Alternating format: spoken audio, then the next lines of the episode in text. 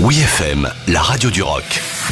Les infos du rock avec Dom Kiris. Kate Bush bat plusieurs records. La chanteuse britannique Kate Bush connaît un véritable retour en grâce à l'occasion de la quatrième saison et la série Stranger Things qui a remis Running Up That Hill au goût du jour au point de battre plusieurs records. Je suis bouleversé par l'affection et le soutien que ma chanson reçoit, a déclaré Kate Bush.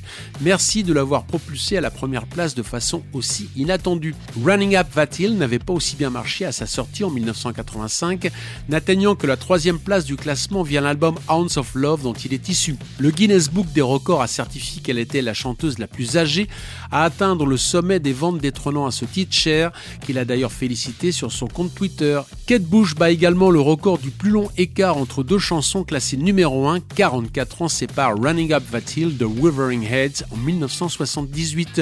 Enfin, la chanson a battu le record du temps le plus long à atteindre la première place des ventes de singles en Grande-Bretagne.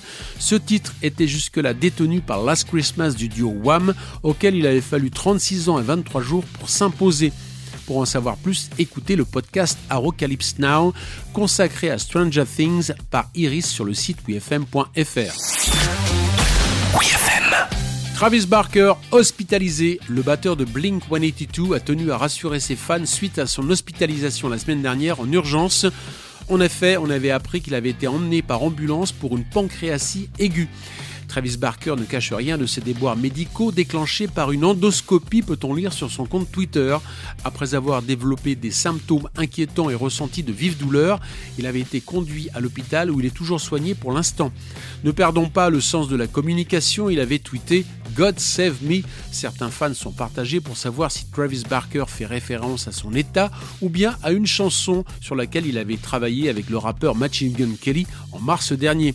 Tout récemment, dans une interview au Billboard, Travis Barker a félicité Olivia Rodrigo et Billie Eilish pour leur musique sous influence pop-punk, tout en précisant qu'il ne faut surtout pas les enfermer dans ce style dont il est aujourd'hui une des figures de référence.